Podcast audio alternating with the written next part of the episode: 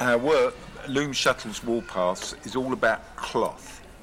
Its making, its use, its travels, and both the beauty and the conflicts in its histories. It started with a collection of Andean textiles, and over several years, work has spread out over time and space, and also the forms that the work itself has taken.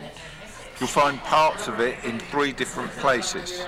The largest space is for an eccentric archive which contains posters and text. And here we hope that you'll be able to make yourselves comfortable and take time to dip into its various parts, feel excited by the posters and the way they inform the text and vice versa.